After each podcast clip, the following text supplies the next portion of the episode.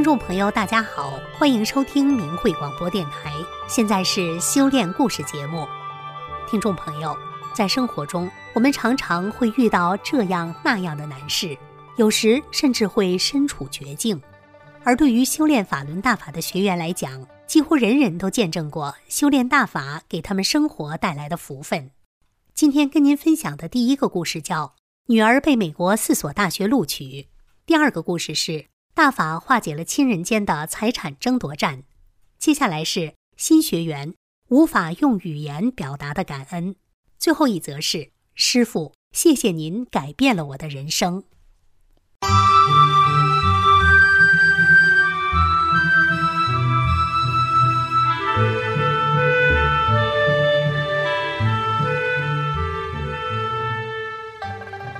女儿被美国四所大学录取。一说起女儿，我们一家人心里就甜蜜蜜的，尤其是丈夫一脸幸福的笑。亲朋好友见面问起女儿，丈夫乐呵呵地说：“在美国呢。”人家一听，先是一惊，然后啧啧称赞，羡慕不已。在我们这个偏僻乡村，出了一个美国留学生，真是山窝里飞出个金凤凰，咋不叫人羡慕呢？记得女儿小时候读学前班时，人傻傻的、笨笨的，写字、做算术都得同学帮忙。我心里发愁，女儿这个傻样，将来咋上大学呀？女儿上三年级时，我开始修炼法轮大法。有时星期天早晨，女儿会跟着我去练功点练功；假期里，我也会带她去同修家里听师傅讲法。有时，她会捧着转法轮，静静的看。这时，法轮大法开启了女儿的智慧，女儿的字写得越来越漂亮，作文写得有声有色。作文课上，老师常常把女儿的作文念给大家听，教大家学习。女儿的学习成绩越来越好，小学毕业统考跃居全班第一名。上了初中，同学多是城里人，父母也都是有头有脸的。而女儿只是个乡下娃，可期中考试时，女儿一下考了一个全年级第一，让人刮目相看。女儿的照片被贴在教学楼大厅的光荣榜上。初中毕业要考体育，要按时跑完八百米是个难关，女同学多叫苦连天。娇小的女儿要跑八百米，可真难熬人呐！考试那天，家长们都去助阵。我和丈夫在体育场的看台上，远远望着女儿和同学们顶着烈日在跑道上跑。老师在跑道外喊着加油。跑着跑着，女儿就落后了。丈夫焦急地说：“是不是跑不动了？”我也为女儿担心，能不能坚持下去呀？女儿坚持着，坚持着，慢慢的脚步轻快了些，终于到了终点线，成功的过了这一关。女儿后来告诉我，跑到最后一圈时，她感到口干舌燥，呼吸困难。她就在心里念：“法轮大法好，真善人好。”就感觉着清凉的小风迎面吹来，全身轻松了。最后坚持跑到了终点。女儿考上了本地最出名的重点高中。三退大潮兴起时，女儿去找老师要求退团，老师不同意。我帮他在网上做了退团退队声明，接着他被选入提高班，也叫尖子班。高考前夜，许多家长和学生难以入睡，我丈夫紧张的到凌晨三点都无法入睡。可女儿在学校不到十点就睡得又香又甜。第二天早上，女儿神清气爽地走入考场，以平和的心态应对一切，处于最佳竞技状态。智慧也源源不断。高考完毕，女儿成绩优秀，被一所全国重点大学录取，我们全家喜气洋洋。转眼，女儿大学毕业，学校逼迫学生签反对法轮功的承诺书，女儿拒绝签字，学校就扣押了她的工作推荐表。没有这张表格，找工作就困难多了。于是，女儿决定考试出国，远走高飞。丈夫急眼了，一是担心考不起，那出国的考试多难啊；本地出国的人凤毛麟角，咱家能出这样的人才吗？二是担心没有钱，出国要几十万元钱，咱三万元都没有，咋出啊？我俩把心一横，把房子卖了也要供女儿出国。女儿一心准备考试，我俩张罗着卖房子。女儿考试成绩出来了，考得很好，很快收到美国四所大学的录取通知，其中有一所大学给全额奖学金，女儿就选择了这所学校。这下可好了，房子保住了，女儿也如愿以偿到美国留学了，真是双喜临门啊！女儿硕士毕业后，顺利的在国外找到了一份好工作。回顾女儿的成长过程。真是修炼大法，福到我家。这是女儿的福分，更是我们全家的福分。修大法就是有福分。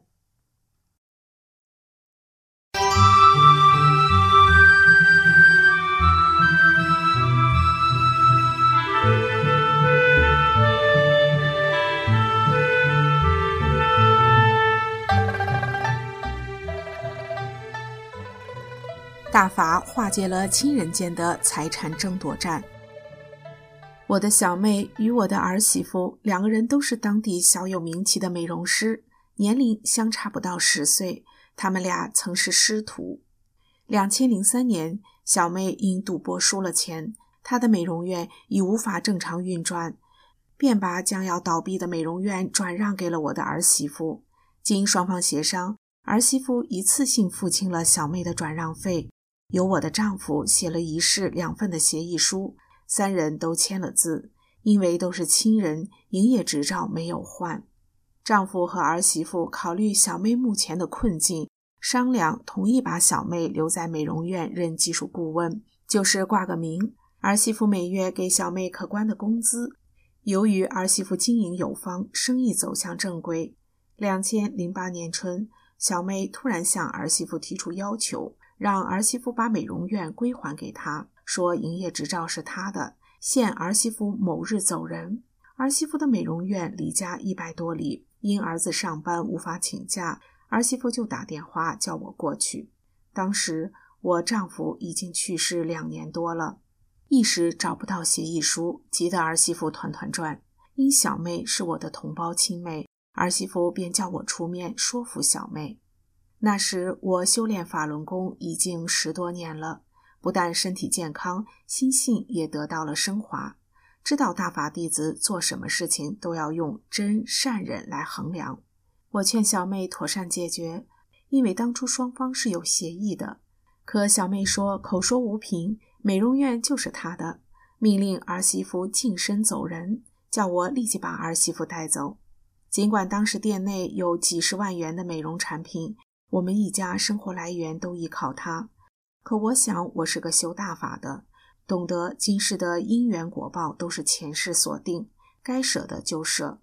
我就劝儿媳妇放弃美容院，可儿媳妇不甘心。在我为难之时，儿媳妇找到了当年的协议书，可小妹还是不管不顾，去找了她丈夫家的兄弟及黑社会的人，天天在儿媳妇的美容院店内店外威胁砸店。夜间撬开卷帘门，抱走美容产品，弄得店内一片狼藉，儿媳妇无法正常营业。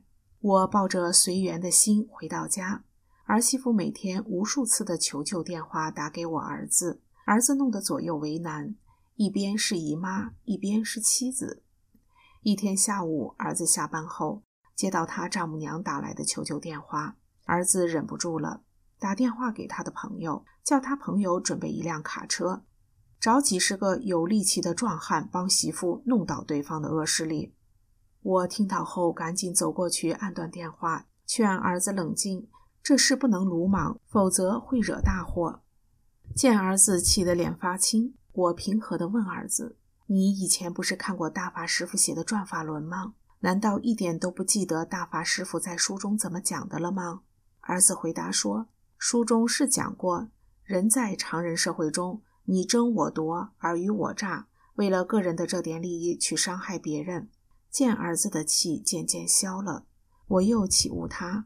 大法师父还告诉我们：是你的东西不丢，不是你的东西，你也争不来。而且师傅在转法轮中告诉我们，但是我们作为练功人，按理是有老师的法身在管的，别人想拿你的东西可拿不动，所以我们讲随其自然。有的时候你看那东西是你的，人家还告诉你说这东西是你的，其实它不是你的。我对儿子说，明天请个假去把媳妇接回家，放弃美容院，回家后再谋生意吧。第二天，我们去见到媳妇，劝她并安慰她跟我们回家。搭上回家的公共汽车，我就告诉他们：“妈妈是修大法的，师傅在澳大利亚法会讲法时说，一人练功，全家受益。你们真心纪念法轮大法好，真善人好，师傅一定会帮助我们渡过难关的。”当汽车驶出约二十公里时，媳妇连续不断地接到他的顾客和员工的电话，都叫他回店继续营业。对他说：“我们大伙支持你。”当时我心里明白，是大法师傅在帮我们。我告诉媳妇说：“你听妈的劝，真信大法，一定会柳暗花明的。大法师傅在帮你了。”儿媳妇一人又在异地独自撑开了生意。她的生意运转很顺，也让我至今一直有足够的资金来做救人的事。媳妇重新营业后，小妹再没有上门捣乱，在我的劝善下，放弃了仇恨与争斗。她自己另外开了一家美容院，与儿媳妇和好，技术上也能互相交流。可喜的是，小妹在我处理这件事情的过程中，见证了大法的慈悲力量。主动向我要大法护身符，主动三退。媳妇也体会到大法给我们全家带来的幸福，多次劝他母亲跟我学法轮功。在世人眼里，看似一场不可调和的利益争夺战，在真善忍的感化下，就这样消声了。如果我不练法轮功，一定会参与到这场利益争夺战中。在当今物欲横流、道德下滑的社会。谁能放下现实生活中的利益呢？亲人间反目成仇、两败俱伤的例子比比皆是。我修炼法轮功二十年，大法使全家受益无穷。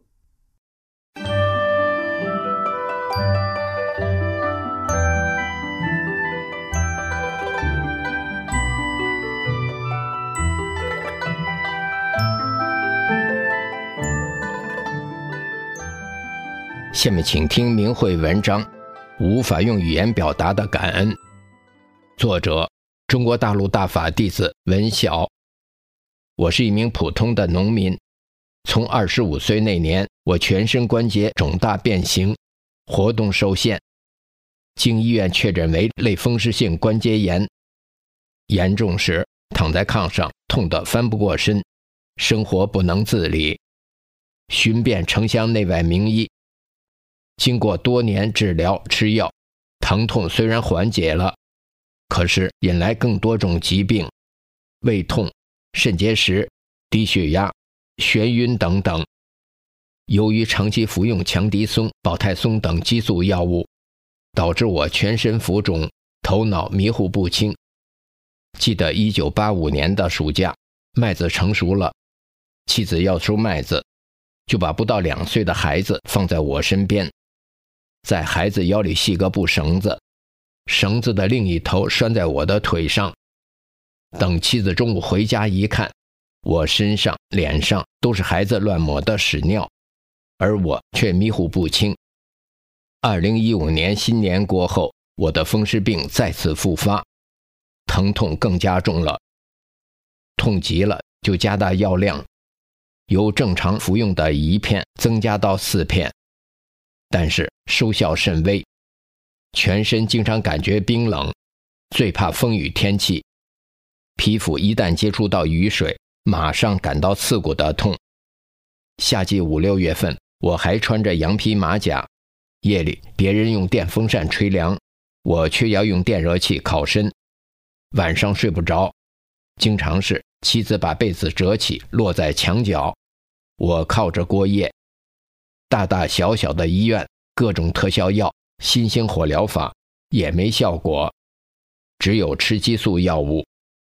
二零一五年七月下旬的一天，一位好朋友介绍给我看《转法轮》，我一看就爱不释手，被书中所讲的道理深深吸引了。我读得如饥似渴，恨不得一口气看完。看完《转法轮》后，我的心被震动了，但不知道如何面对内心矛盾。心想：这么好的法理，为什么现在就不让人照做，还要迫害呢？在深深的思考后，我做出了选择：这么好的功法，不如先就试一试。此后，我认真看书学法练功，按照大法法理去做。我逐步知道了人生的真谛，明白了法轮大法是宇宙大法，是教人走出困惑、走向光明的佛家上乘大法。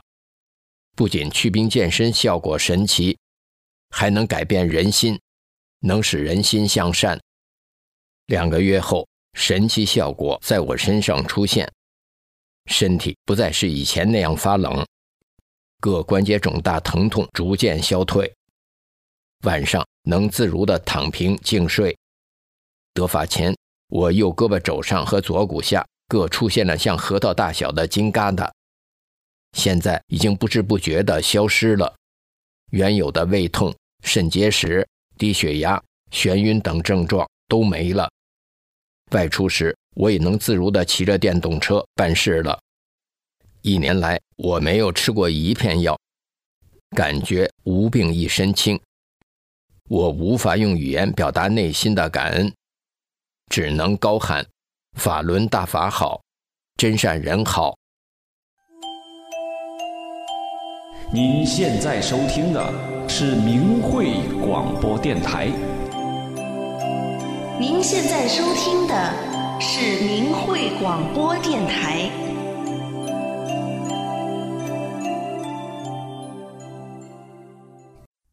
师傅。谢谢您改变了我的人生。一九六零年，我出生在一个贫穷的工人家庭，家里包括姥姥，共有八口人，生活非常困难。父母的工资加在一起才八十元，供应的粮食根本就不够吃。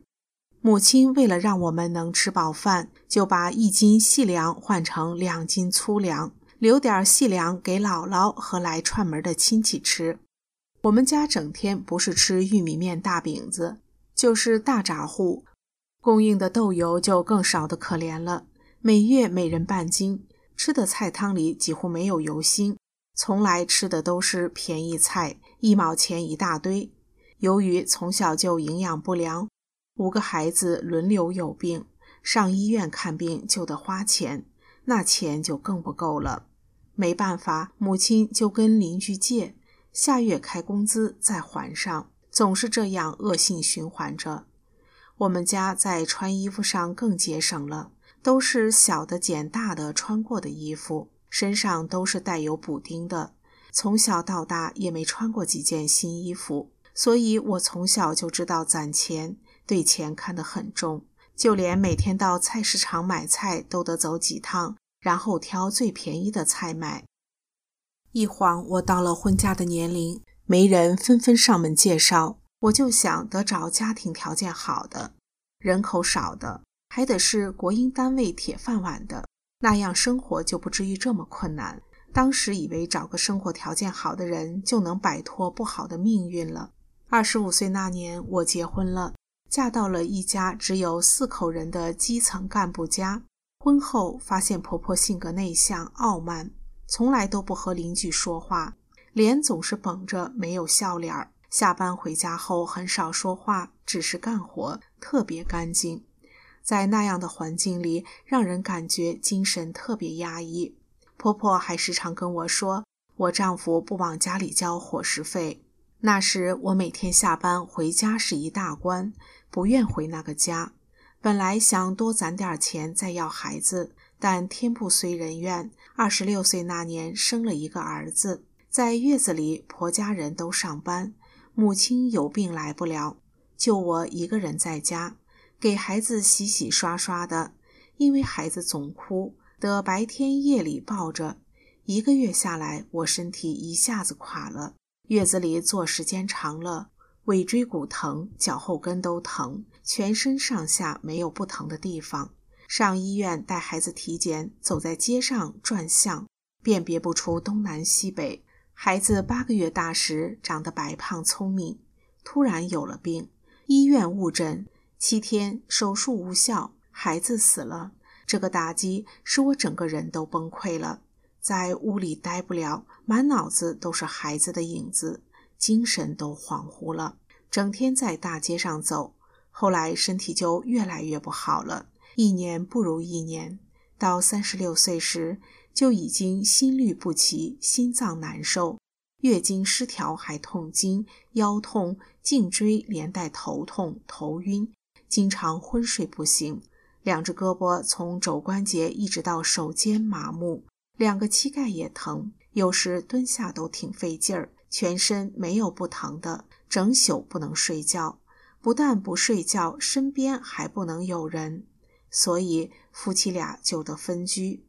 丈夫带我到医院检查，结果说是亚健康，医生说只能锻炼身体，吃点营养品，加上多休息。那时每天心情不好，没有高兴的时候。三十多岁的我，头发掉了三分之一，额头、眼角、下眼袋都出现皱纹。过去脸是白白的，现在脸上有了黑斑，比实际年龄看上去大了十多岁。四十岁不到就提前退休了。由于身体太难受了，有时还冒出轻生的想法，真不知道人活着到底为什么。一九九九年三月。在妹妹的介绍下，我喜得大法。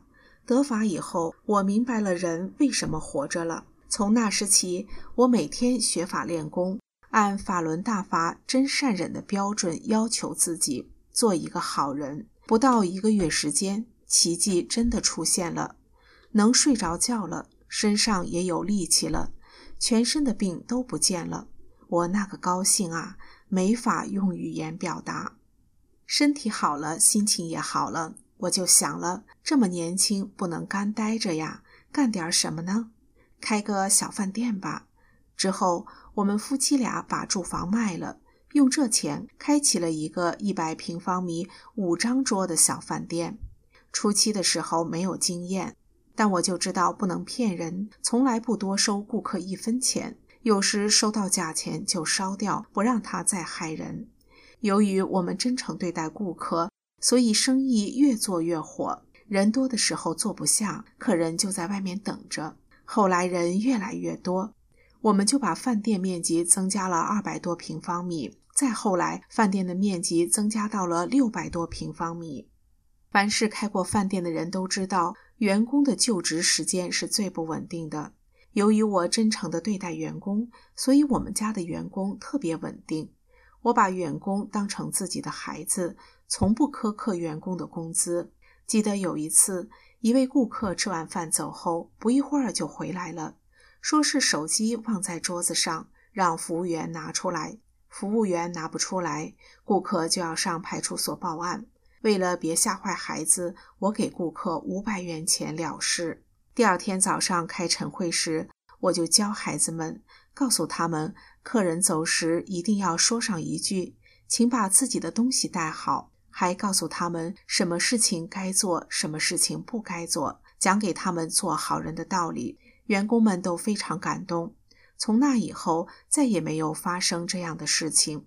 不但没发生，而且员工还多次将客人遗落的上千元的钱包还给了客人。另外，在吃穿上，我也关心照顾他们，特别是伙食饭上从来不糊弄。最让我高兴的是，有一个小孩告诉我说，他一顿吃了十一个大包子。有的员工病了，我就给买药，做好吃的，希望他们的身体能早日康复。还有的员工住院了，我不但不扣工资，还送钱给他们。员工有过生日的，就给做生日面。一次发现孩子们捡客人剩下的生日蛋糕，我就给他们买了知名品牌的小蛋糕，一人一个让他们吃。看着他们吃完后，告诉他们：“你们吃的是最好的蛋糕。”所以以后谁也不能再捡客人剩下的东西吃，因为不卫生。由于我从不嫌弃他们，所以每逢年假结束的时候，他们都早早的回到饭店，好像这里才是他们的家。其实做饭店生意是个既操心又熬夜的苦差事，一般做到七八年以后，不但身体会有病，而且也会显得衰老。但是我却没有，见到我的人都会说：“你怎么那么年轻啊？脸上一点皱纹都没有，白里透粉的，怎么保养的这么好啊？”我就会告诉他们，我是练法轮功练的。我婆婆在一九九九年七月中共迫害法轮功之前也修炼法轮功，那时她身体很好，人的性格也开朗了。但是遗憾的是，自从中共九九年七月迫害法轮功后，婆婆吓得就不敢练了，身体越来越不好，经常住医院打针吃药。我怕她钱不够用上火。就把我的工资卡给他了，让他直接用我的退休金。这样一直花了好几年，旧病不但没好，又患上了尿毒症。家人着急上火，后来家人听说外地有一个医院专治尿毒症，我又拿出六万元钱给他住医院治疗。所以公公婆婆常说，还是俺们媳妇好啊。其实我知道，不是我好啊，是我的师傅好啊。是法轮大法好啊！如果我不修炼法轮功，我现在的身体不知道啥样子了，更不可能挣钱了。如果我不修炼法轮功，我就是有钱也不能给别人花啊！所以我发自内心的说一声：师傅，谢谢您，谢谢您的慈悲苦度，谢谢您改变了我的人生。